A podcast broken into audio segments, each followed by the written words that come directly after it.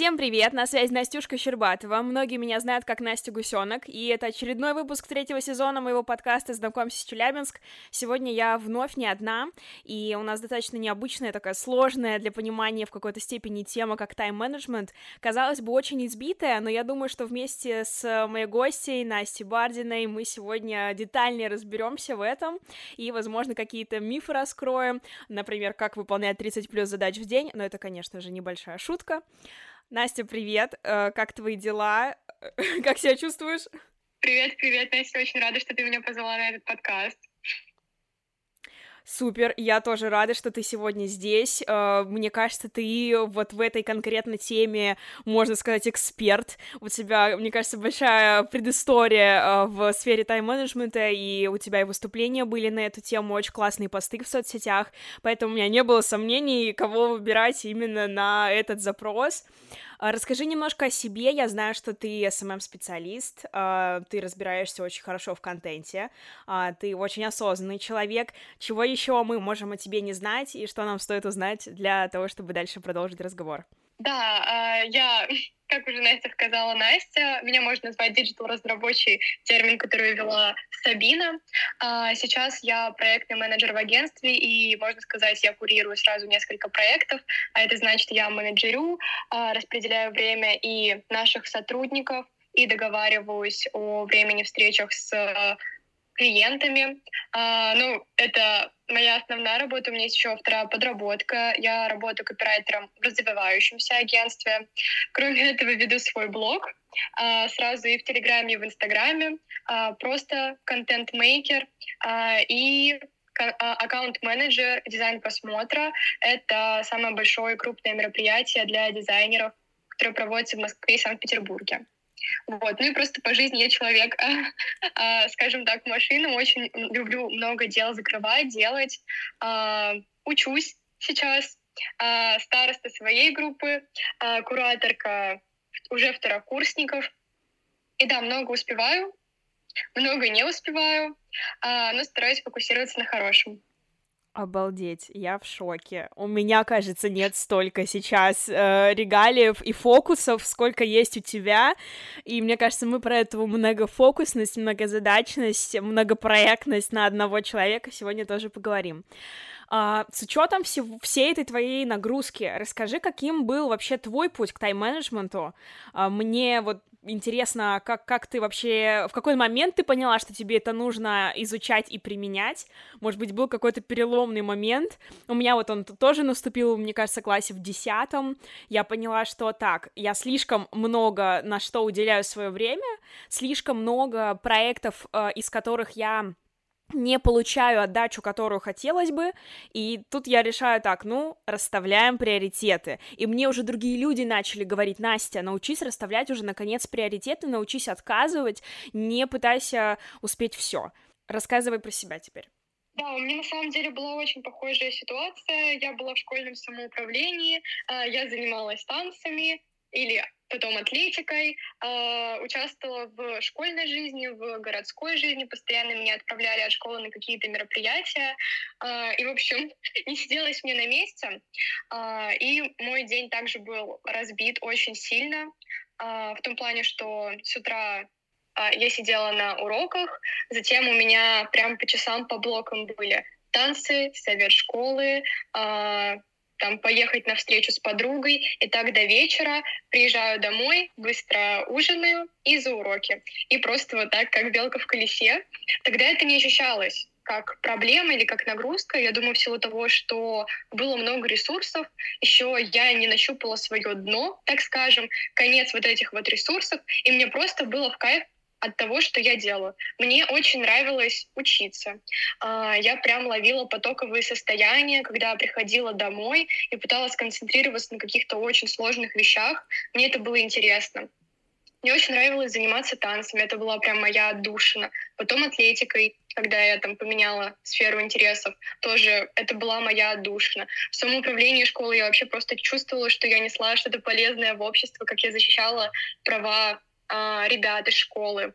А, в медиахолдинге я участвовала, это была моя реализация. Ну, в общем, а, каждая деятельность, которой я занималась, она несла для меня смысл, и я в ней ловила потоковое состояние. Проблемы начались тогда, когда я перестала чувствовать меру и уже где-то не досыпала, когда-то не успевала вовремя поесть. И начиналось по, пирамиде Маслоу проблемы с такими базовыми потребностями в сне и в еде.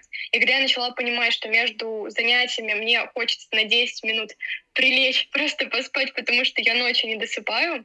А, и у меня это начало проявляться физически, что у меня начались срывы. А, у меня вот прям по-настоящему срывы с истериками и с последующей болезнью. Я поняла, что что-то идет не так. И, наверное, переломным моментом у меня было, когда я испытывала такие внутренние сильные переживания, стресс, при этом внешне оставалась все еще вот э, в этом колесе, в этом турборежиме, и у меня это проявилось физически, у меня появился розовый лишая на фоне стресса. И после этого я училась потихонечку замедляться и училась говорить «нет». Так что да, мой путь был скорее про то, что мне всегда нравилось все то, чем я занимаюсь, но потом, э, так скажем, обстоятельства жизненные показывали мне, что ну, тот путь, который я выбираю, всему всегда говорить «да», э, он травмирует меня. Ну, то есть а, он лишает меня здоровья, и это не окей. Слушай, спасибо тебе большое за эту историю. На самом деле не знала таких деталей и подробностей жизни. Я с тобой согласна, что когда ты находишься в этом потоковом состоянии, ты просто кайфуешь, ты получаешь в целом удовольствие от всего этого, и в какой-то момент ну просто закрываешь глаза на какие-то вот такие банальности, как сон, там еда, э, может быть еще встреча с друзьями, то есть все это воспринимается для тебя как удовольствие, типа, ну я же кайфую, то есть это так, у меня такое свободное время, жизнь такая классная, яркая, насыщенная, а вот э, в какой-то момент, да, уже понимаешь, что хочется вообще-то замедления. Слушай, тут, мне кажется, в тему будет вопрос от э, Капиталины, которая написала мне в телеграм-канале, как раз вот относится к школьному периоду времени, как все успевать, если учеба занимает почти весь день. Да, это правда так. И э, я думаю, так будет большую часть нашей жизни. Мы работаем, мы учимся, мы себя реализуем. И это просто такие периоды. Периоды учебы, периоды отдыха. Тут, наверное, самое главное не стать рабом учебы. То есть э, не надо так говорить, то, что у меня есть только учеба, у меня вот учеба в университете, и это все, что у меня есть. Важно наполнять жизнь тем, что тебе нравится, потому что, допустим, если учеба не доставляет удовольствия, это все, чем ты занимаешься сейчас, то тебе неоткуда будет черпать ресурс. И ты каждый день ну, он будет похож на, на предыдущий. Вот, мне кажется, важно тут э, добавлять какие-то активности не для того, чтобы быть продуктивным, а для того, чтобы наполнять свою жизнь разнообразием, чтобы сменять эту деятельность. Потому что сейчас, ну, насколько я слышу из этого вопроса, есть учеба и есть отдых. Важно, чтобы что-то другое успевать, планировать и хотеть это успевать. Согласна с тобой сто процентов. Сама сейчас в таком периоде, когда я вижу, что у меня учеба очень много времени занимает, тем не менее, я нахожу время на то, чтобы вот позаниматься тем, что мне нравится, то, что я люблю, проекты, в которые мне нравится вкладываться, и, ну, вот какой-то баланс в целом вот в жизни есть. Пока работа не добавилась, я жду тоже ответа по э, своему резюме и тестовому, но если она добавится, ну, будем что-то придумывать.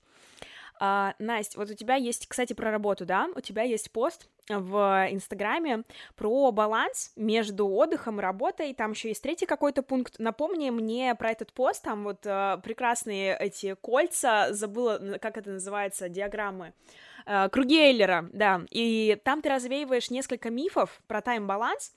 В общем, можешь сказать про этот пост, как он вообще родился и какие идеи ты там описала. Мне кажется, это будет полезно для ребят. Да, а, мы часто воспринимаем баланс жизни как баланс между деятельностью и бездеятельностью, или, скажем, работой и отдыхом. Но на самом деле есть еще один пункт. Это впечатление. И если мы живем так, что у нас есть работа и отдых, наша жизнь превращается в рутину. Вот даже вопрос Капиталины тоже был об этом. У нее есть учеба и у нее есть отдых. В таком случае жизнь становится однообразной, скучной, и мы можем чувствовать себя как белка в колесе, Работа, сон, работа. А, если у нас есть работа и есть впечатление, мы можем довести себя до выгорания. У нас много трудовой деятельности, мы много эмоциональных ресурсов вместо того, чтобы восстановить, тратим на обработку впечатлений. а, и в режиме работы впечатления мы быстро устаем и выматываемся. Мы приходим в таком случае к состоянию, когда мы не высыпаемся, несмотря на там, полный восьмичасовой сон. И сложно жить в таком режиме долго, но в нем существовать можно, и он также полезен и важен. А, ну, это тоже период, который когда-то закончится. А, также у нас могут, может быть а, кавычках баланс отдых и впечатлений. Это когда мы восстанавливаем ресурсы. А, он нужен для того, чтобы нам перезагрузиться. Но на самом деле баланс в том, чтобы между всеми этими тремя пунктами балансировать а, работы, отдыхом и впечатлением. И а, в зависимости от периода, который мы сейчас проживаем, более он достигаторский, или он сейчас посвящен тому, чтобы восстановить ресурсы, мы увеличиваем количество работы, отдыха или впечатлений, или уменьшаем. Вот. Соответственно, в какой-то период у нас может быть больше работы, отдыха, но меньше впечатлений, в другой у нас будет больше отдыха и впечатлений, а работы совсем не будет. Но это все вот такой вот период. Главное балансировать между тремя этими кругами, и если какого-то из них не будет, у нас не будет ощущения полной наполненной жизни. Вот. Потому что кроме того, чтобы восстанавливаться и работать, нужно еще наполнять жизнь эмоциями, ну, черпать откуда-то ресурс. Потому что впечатление и работа его забирают.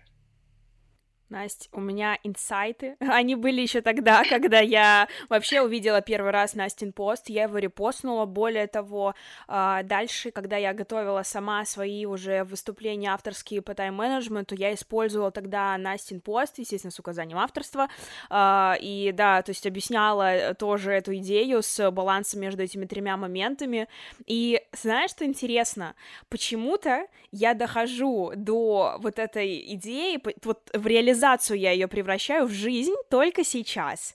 То есть у меня э, уже многие знают, да, там в соцсетях везде рассказала, что у меня там в один из четвергов случился очень трансформационная такая сессия с психологом, и я вот после нее, да, немножко перекраиваю жизнь, и я, э, ну, на сто процентов придала значение вот этому балансу, и как мне теперь хочется вот на самом деле э, вот э- этот знаменитый колесо вот это баланса, которое мы делаем по сферам жизни, его на самом деле можно упростить до вот этих вот трех крупных элементов, мне кажется. И по большому счету, если ты в балансе с этими тремя большими сферами, то и с остальными тоже, скорее всего, все будет в порядке. Со здоровьем, скорее всего, все будет в целом неплохо, потому что у тебя будет на него как минимум время и внимание, если ты отдыхаешь. И при этом, э, если от здоровья будут сигналы о том, что ты что-то делаешь не так, ты во время того самого отдыха сможешь над этим рефлексировать и какие-то действия предпринимать, вот. Так что спасибо, что поделилась, и что когда-то сделала такой супер понятный, графичный, на мой взгляд, э, визуально понятный пост. Может быть, ты знаешь еще какие-то мифы о тайм-менеджменте, потому что, мне кажется, слово супер изъезженное, и люди, знаешь, а, это уже из какого-то из разряда инфо-цыганства. Вот у тебя какое к этому отношение? Ну, я бы сказала так, что тайм-менеджмент — это не панацея. Я думаю, всем знакома ситуация, когда мы планируем на следующее утро рано проснуться, вот на энтузиазме, мотивации распланировали следующий день, просыпаемся, и мы уже другой человек. У нас уже нет столько мотивации на то, чтобы это реализовывать. И мы не выходим на пробежку с утра. Мы можем продолжать э, отсыпаться. Я думаю, в этом случае надо просто оставаться реалистичным и быть гибким. Вот, потому что, правда, планирование не панацея, лучше всегда иметь план и от него отходить, чем совершенно не иметь плана. Ну и не расстраиваться, когда план идет э, наперекосяк, или мы ему не следуем, но вот подстраиваться под обстоятельства. Я вообще по поводу плана скажу, что за последнее время я меняю план. То есть я вижу, что у меня вот время середины дня, я корректирую план на день, я убираю то, что я объективно вижу, я не сделаю сегодня. Я не пытаюсь верить в какую-то магию, что я сделаю до конца дня пять огромных статей, еще посмотрю там вот это видео, прочитаю вот это, напишу два поста туда, выйду в сторис. А, то есть я стараюсь не жить этими своими волшебными мечтами и быть, э, ну, максимально реалистичной, насколько я могу, тем более, что это добавляет мне вот как раз отсутствие, нет вот этого разочарования в конце дня. И по поводу разочарования, мне кажется, что здесь отлично подойдут вот эти вот э, термины фома и йома, потому что, э, насколько я, да, помню, у нас сейчас, наверное, поможет мне раскрыть э, эти два понятия. Э, что-то из этого значит, что типа расстройство об упущенной возможности, да, как-то так? А, да, страх э, упущенной выгоды. Угу. И это фома.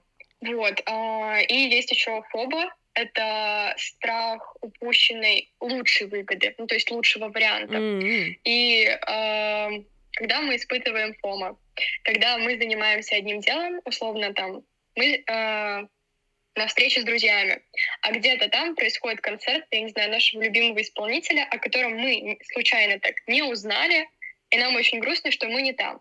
И в этом случае э, мы отказываемся от наслаждения этого момента, ну, разделение его с другом-подругой. А, фоба, ну, это скорее сейчас просто интерпретация этих понятий. Фоба — это страх, что есть еще лучшая выгода, то, что я могу сидеть с подругой, а, там может быть концерт, а может быть еще что-то более лучше, мы бы могли с подругой пойти на концерт, но это вообще, это вот было бы идеально, но этого не случилось.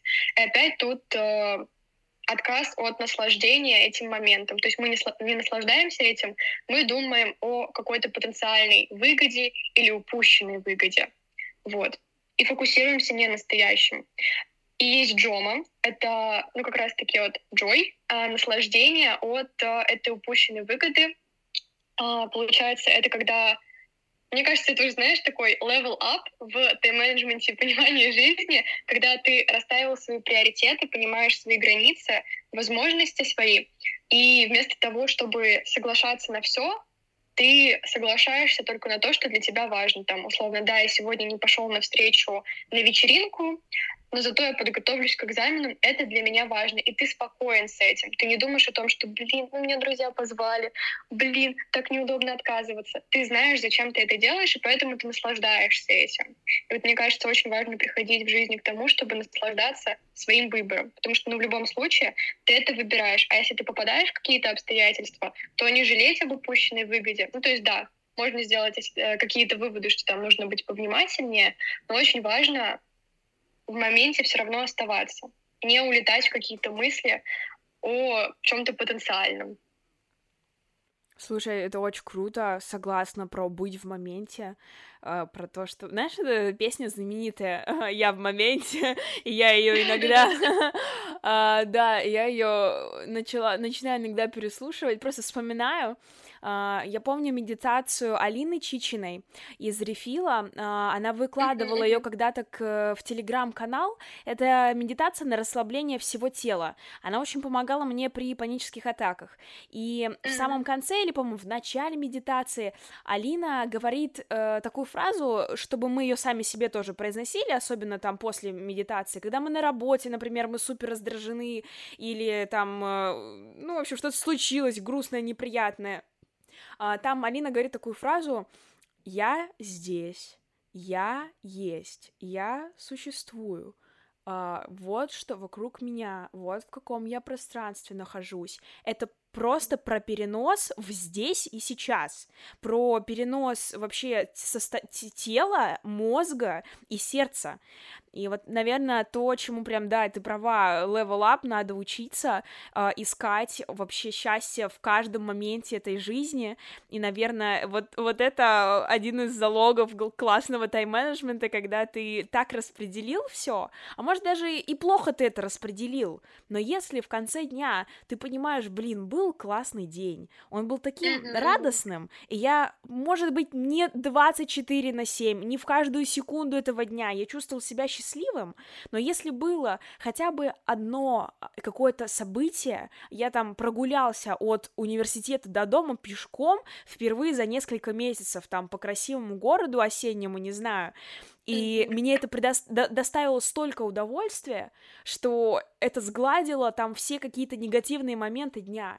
И вот, наверное, фокус на таком классных, позитивных моментах, на таких, вот он помогает. Как, как ты считаешь? Да, я абсолютно согласна. Это вообще, э, я это называю э, чистые пруды терапии или труд, э, прудотерапия. В общем, я очень люблю идти с не очень такой лаконичной дорогой, 20-минутной дорогой от э, вуза до станции метро Чистые пруды, проходя эти самые чистые пруды, и останавливаться, смотреть воду. Вот, э, во-первых, стихия воды, я ее просто обожаю, могу бесконечно смотреть на то, как волны там э, переливаются. И это то, что меня, правда, возвращает всегда в момент, и в каком бы состоянии я ни пришла, вот очень меня это очищает и возвращает к самой себе. Я вот как будто после... Э, это просто знак равенства как сходить на тренировку, как поговорить с психологом, просто посмотреть на воду. Реально. Но также можно созерцать на что угодно, на листопад, ну или на другие природные явления. Это ведь все, знаешь, про замедление, то есть э, это про ритм mm-hmm. жизни, и я вообще вижу тенденцию, как мы э, супер торопимся. Вот э, это, наверное, началось года четыре назад, да, где-то году в восемнадцатом, наверное, в девятнадцатом, когда начали появляться, вот на мой взгляд, вот эти вот первые примеры э, очень юных молодых людей, там 19-20 лет, э, которые в этом возрасте там добились э, такого успеха, что уже там миллионеры миллионеры, миллиардеры пооткрывали там компании, супер популярные блогеры с огромным доходом, т.д. и т.п.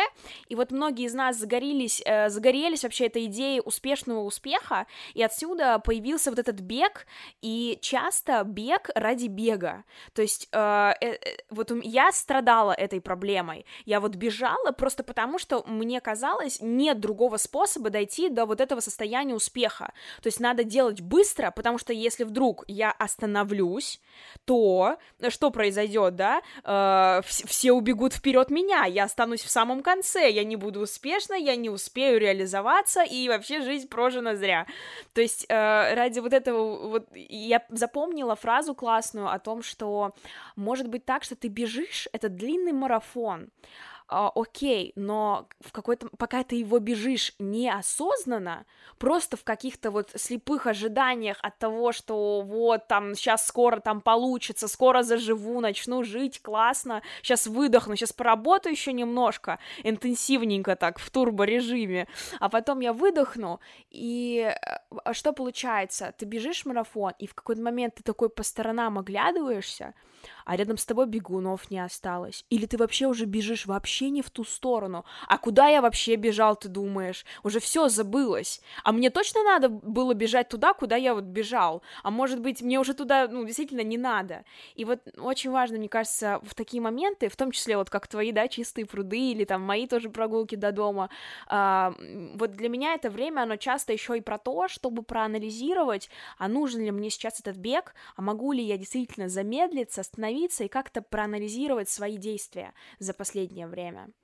Настя, э, давай вот еще к такой прикладной теме перейдем. В каких, может быть, приложениях или блокнотах ты занимаешься планированием, что предпочитаешь больше, что можешь посоветовать слушателям нашим? Так, насчет планирования. А, на самом деле формат не так важен. От руки, конечно, лучше для мозга, потому что мы так э, сильнее укрепляем наши нейронные связи. Но дело даже не в нейронных связях, а, я не знаю, как это объяснить. Когда я пишу на листе, даже если это какой-то чистовик, а, я чувствую больше ответственность за то, что я написала и себе пообещала, чем когда это записано где-то в заметках а, или в календаре. Вот, и, соответственно, где я планирую? Я планирую по-разному я не знаю, как тут, э, слишком это масштабный такой вопрос. А, я планирую в Notion, разделяю там все по сферам жизни, ну, так же, как э, в колесе баланса, или важные приоритетные для меня задачи там по блогу, по работе, а, по, допустим, хозяйству, по покупкам, финансам, и все в этом духе. А, выписываю все, что есть в моей голове, главное ничего не оставлять. И затем по категориям распределяю, насколько важно и срочно это все, и планирую. А, на бумагу у меня это называется кризисный менеджмент. А, когда я не успеваю планировать в онлайне, я выписываю все задачки на день или на неделю а, на бумагу, чтобы чувствовать их завершенность. А, мне очень плохо, когда я не чувствую завершенность дел. Бывают такие дела, которые растягиваются по каким-то причинам. Или, например, работа сделана, отправлено согласование, но может вернуться справками. И вот это вот ощущение незавершенности. В таком случае вот выписывать очень важно и зачеркивать хотя бы то, что работа сделана, или там правки внесены, или отправлены снова на согласование, вот в таком случае.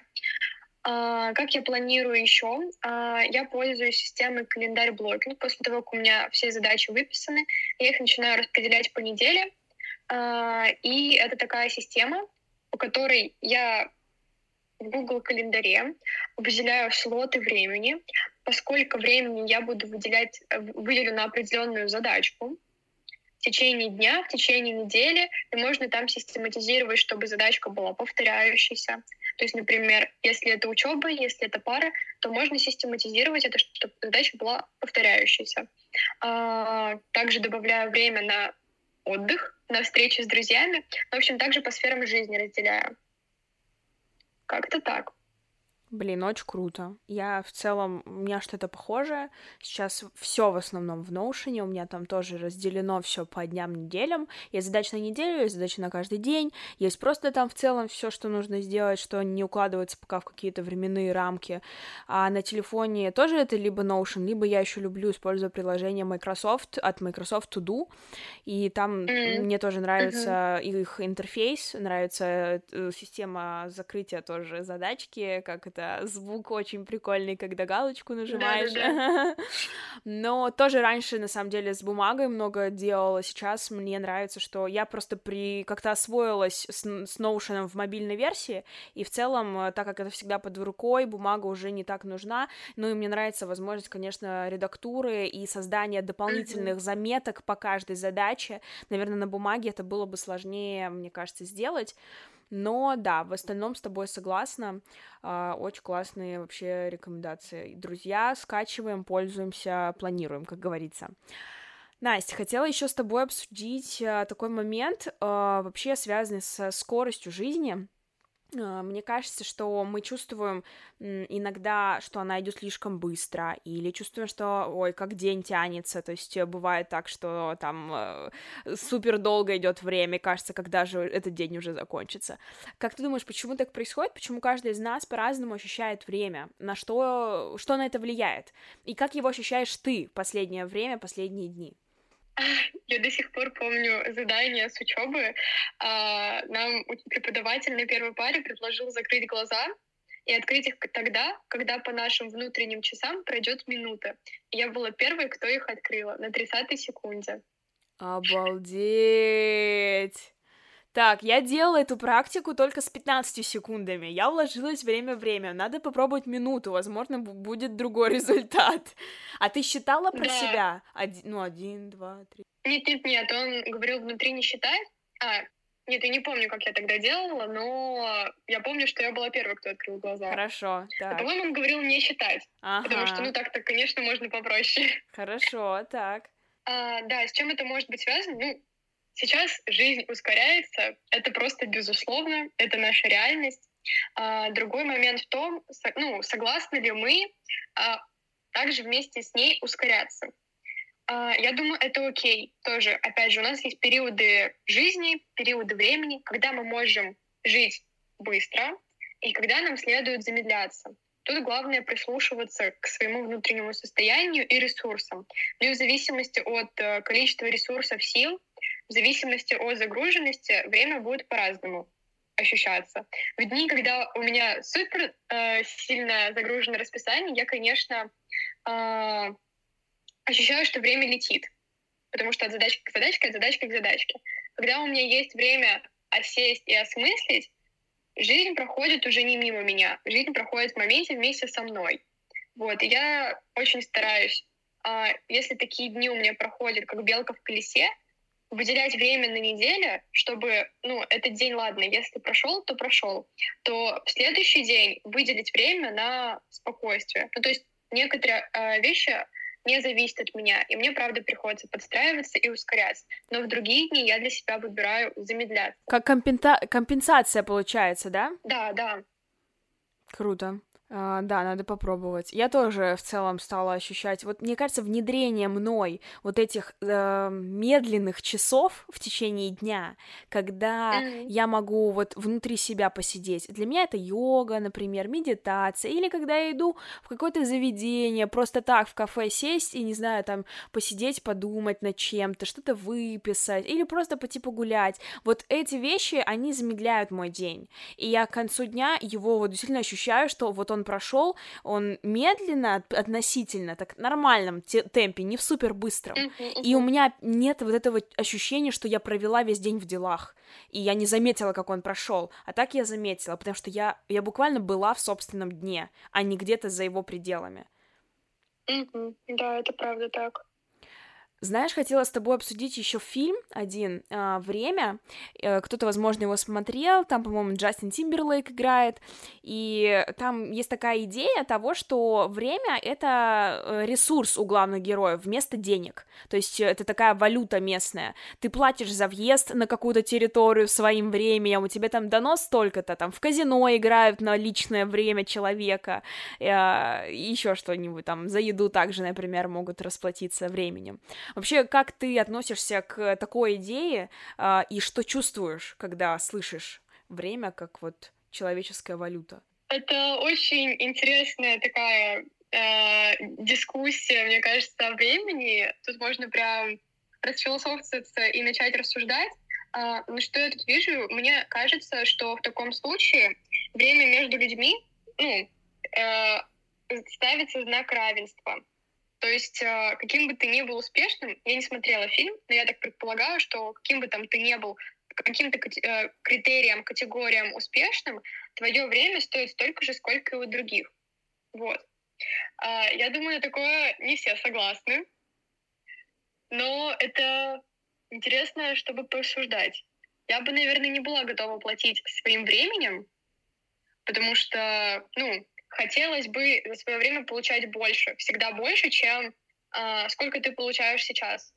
Потому что ты растешь как профессионал, э, ты больше в своей жизни понимаешь, и хотелось бы больше отдыхать. А в таком случае, вот как будто опять э, нас э, помещают в обстоятельства, когда если мы платим временем, мы его тратим. Ну и мы, по сути, расп- э, платим своей жизнью, минутами своей жизни. Хотелось бы, конечно, больше не тратить, его, а вкладывать. А тут получается, что это постоянная трата времени. Mm-hmm. Пока я так об этом думаю. Мне вообще страшно все это воспринимать, и знаешь, такая тревожность прям легкая появляется, когда ты видишь, что у тебя буквально на руке написан типа твой таймер обратный, отсчет э, к концу там твоей жизни, и э, ты можешь, да, тебя берется и списывание какое-то происходит за что-нибудь. В общем, для меня это супер страшно и такая вот тревожность есть внутри. Точно а так же. Получается, ты когда платишь временем, ты приближаешь свой срок смерти? Ну, конечно. Да, да. У тебя же есть идет таймер на руке постоянно. Всегда. И ты им. Да, ты э, им расплачиваешь. То есть э, этот таймер, он причем он не останавливается. Э, то есть мало mm-hmm. того, что просто идет время, да, и, и так у тебя удаляют, убираются секунды, так это тебе, если еще и за что-то заплатить надо, еще минус э, это время.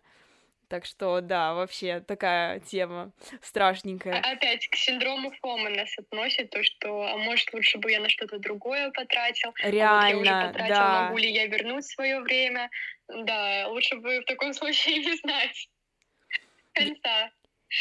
Я еще знаю о том, что вот это фильм, конечно, мы с тобой обсудили, а есть похожие штуки mm-hmm. в реальности. Например, кейс с Икеей, это не в России, естественно, и, по-моему, это относительно недавно, недавняя история. А, они стали продавать э, какие-то свои товары за человеческое время. То есть у тебя есть Google карты, и там написано в этих Google картах, например, сколько ты ехал сейчас до этой Икеи. Чем дальше, чем до более дальней Икеи ты доехал, тем больше больше у тебя, скажем, валюты временной есть на счету, чтобы рассчитаться потом за ту же, не знаю, мебель, э, утварь кухонную или еще что-нибудь. Э, вот мы, я сначала подумала, вау, прикольно, классный маркетинговый ход с точки зрения там компании, а в комментарии захожу под видео, где описан этот феномен, эта история, и люди пишут, типа, как стало тревожно только что, то есть, э, как, ну, то есть не всем такое вообще понравилось бы. Mm-hmm. Как твое отношение к этому? Ну, мне кажется, это подчеркивает иерархию между теми, кто может купить и не тратить свое время, и вообще заказать на дом, и между теми, кто этого позволить не может, но может потратить свое время на то, чтобы купить что-то со скидкой. Вот. И это, ну, привлекает, мне кажется, так, такую аудиторию клиентов. А, не знаю, я как студентка yeah. а, еще даже когда я была на первом курсе, я уверена, я была бы готова за это заплатить. Сейчас э, я в свое время ценю больше, и я бы не хотела им, опять же, так растрачиваться. Для меня это значит растрачивать время, а не вкладывать его. Потому что на что я потрачу время? Я потрачу его на дорогу. И да, с одной стороны, можно что-то полезное делать в такси, но не знаю, в общем, сомневаюсь тут. Согласна, согласна Нет. с тобой, да. А, может быть, от тебя какие-то еще детальные лайфхаки или советы по тому, как работать с собственным временем?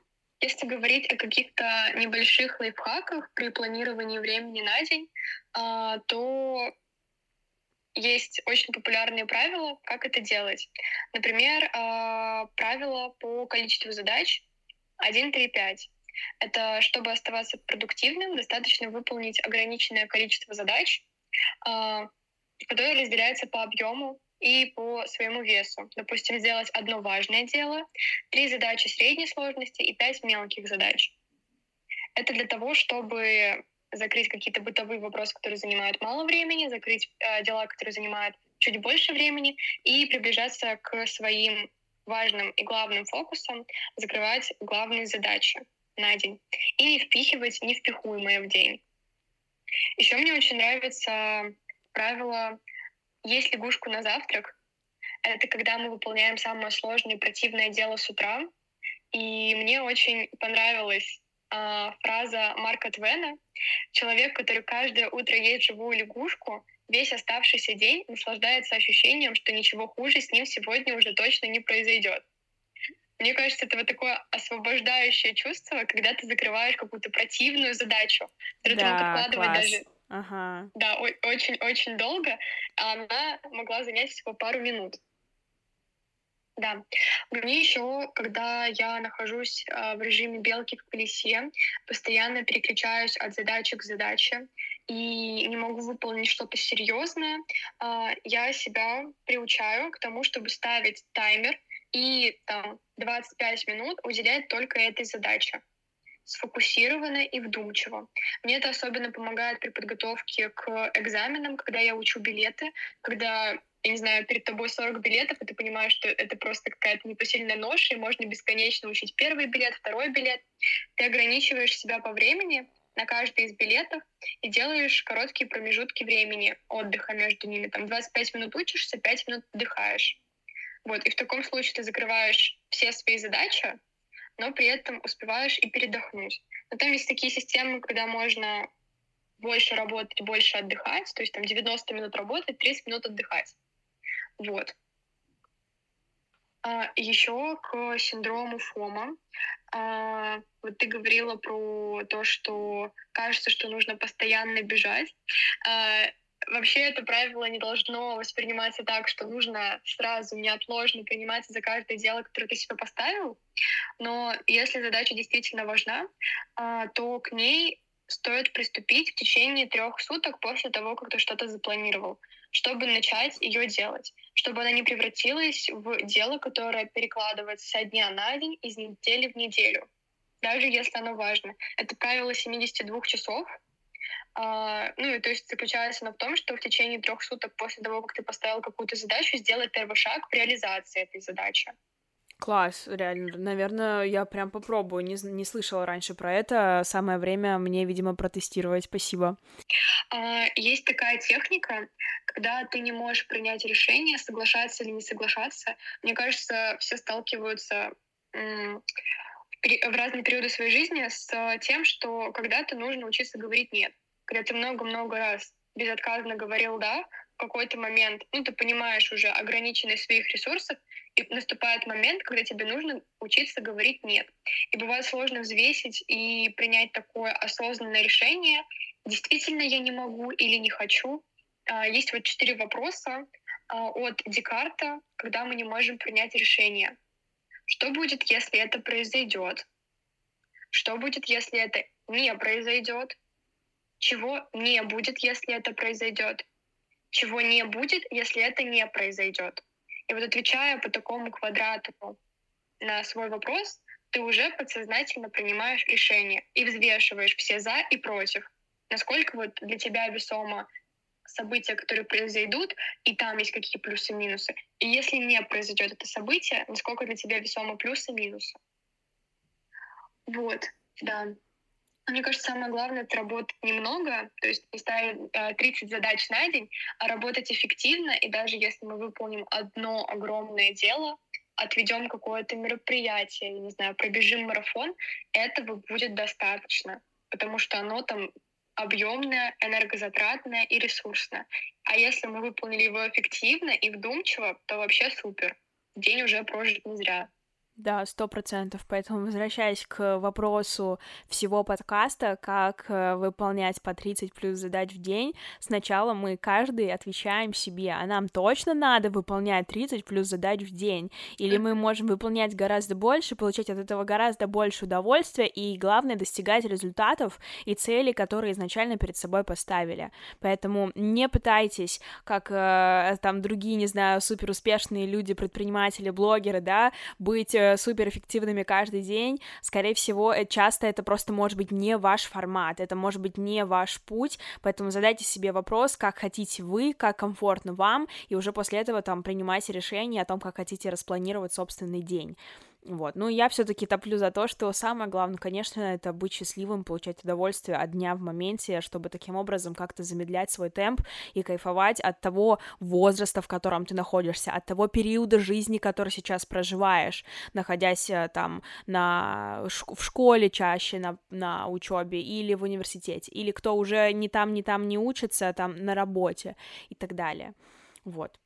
Настя, спасибо тебе большое, что была со мной, э, очень много полезного рассказала, настолько еще структурно. Э, мне было супер приятно послушать твое мнение насчет каких-то феноменов, в том числе и мифов. Благодарю тебя за выделенное время. Мне кажется, люди сами тоже удивятся и увидели, насколько ты классный в этом плане эксперт, как ты размышляешь над всеми, над всеми этими вопросами.